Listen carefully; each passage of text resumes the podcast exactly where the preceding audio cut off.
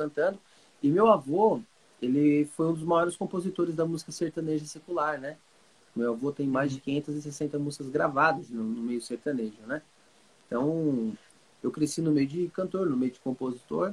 Então, a música foi algo que sempre teve dentro de mim, né? Só que quando eu tinha 9 anos de idade, o meu pai se converteu ao evangelho, né? Se converteu ao uhum. evangelho, começou a seguir a Cristo e abandonou tudo. Ele abandonou tudo para seguir o Senhor Jesus. Então eu comecei a ir para a igreja com 9 anos de idade, praticamente, né? Fui criado, né? Dentro da igreja. E mas mesmo dentro da igreja, eu já tinha conhecido é, o, o ambiente onde meu pai cantava, e eu via aquilo, e eu queria, eu queria ser cantor como meu pai. Eu cresci com uma grande expectativa nisso, né? Então, quando meu pai se, se converteu e foi para o evangelho, ele vendeu tudo. Eu falei, nossa, e agora? O que eu vou fazer da minha vida, né? Eu me dediquei desde pequeno, né, a tocar e eu, eu nunca fiz aula de nenhum instrumento, né? Eu, eu aprendi a tocar é, na raça mesmo, no, de ouvido, né?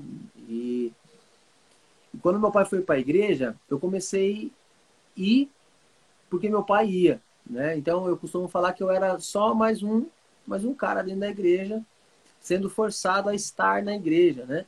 Eu não estava ali porque eu queria, eu estava ali porque meu pai se converteu e foi para a igreja. E com isso eu me tornei um, um, uma pessoa vazia, uma pessoa vazia da presença do Senhor. Eu me tornei uma pessoa vazia da presença de Jesus. Então eu sabia orar, porque eu ouvia todo mundo orar, eu aprendi a orar. Eu, eu sabia é, pregar sobre Jesus, porque eu decorei a história de Jesus. Eu vestia uhum. roupa que nem crente, e eu andava que nem crente, falava que nem crente, tinha jeito de crente.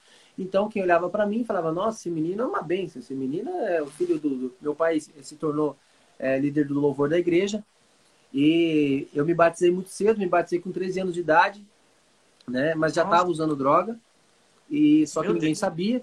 Eu, eu, eu conheci as drogas com 12 anos de idade, né? Fumar maconha, comecei a fumar com 12 anos de idade, escondido, então ninguém sabia. Me batizei com 13 sem ter a noção do que é o batismo, sem ter a noção de quem era Jesus. Eu era simplesmente um escravo da religião. Só que Nossa. havia um vazio dentro de mim por conta disso. É, ninguém sabia quem eu era quando eu estava sozinho. Ninguém sabia quem o Leandro que existia dentro de mim quando eu estava sozinho no meu quarto, quando eu estava na frente do computador. Ninguém sabia quem eu era. Só eu e Deus sabia quem eu era realmente de verdade. E sabe, é, se a gente olhar para a nossa vida, a gente vai encontrar essa pessoa que ninguém conhece. Existem pensamentos que passam na nossa cabeça, existe vontades, desejos que a gente tem que a gente não pode contar para ninguém porque as pessoas vão se escandalizar com o que a gente pensa, com o que a gente sente, né? E o, o problema da minha vida foi eu me tornar um escravo da religião e não conhecer a Jesus. Eu não conheci Jesus.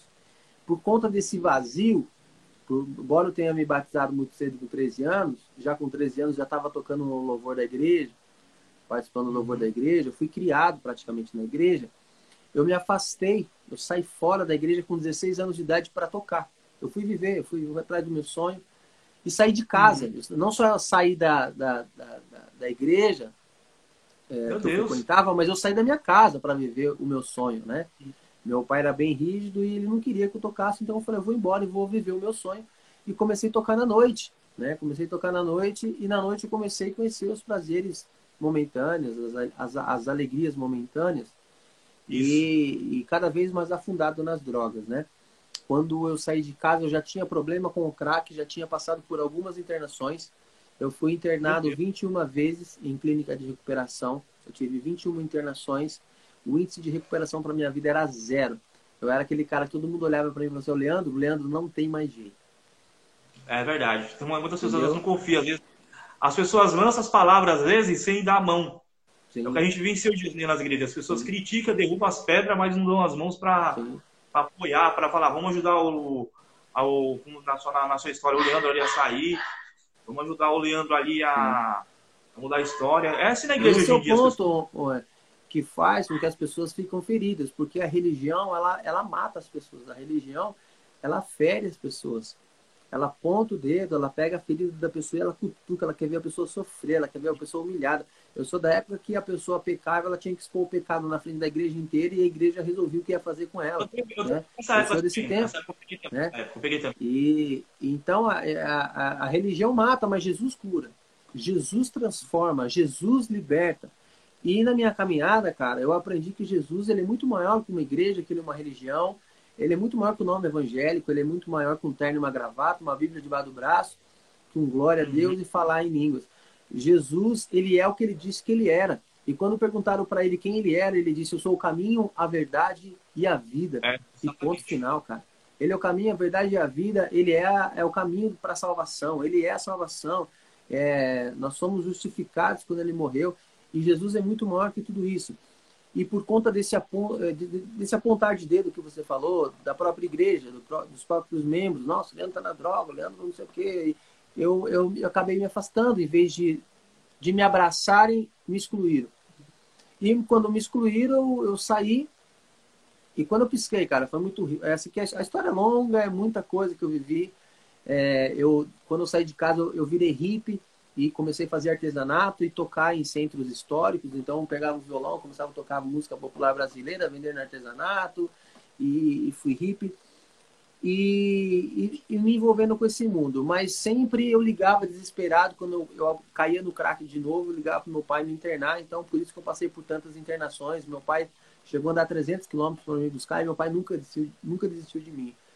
Porque eu aprendi com a vida do meu pai que se meu pai olhasse para as circunstâncias que ele estava vivendo, ele desistiria.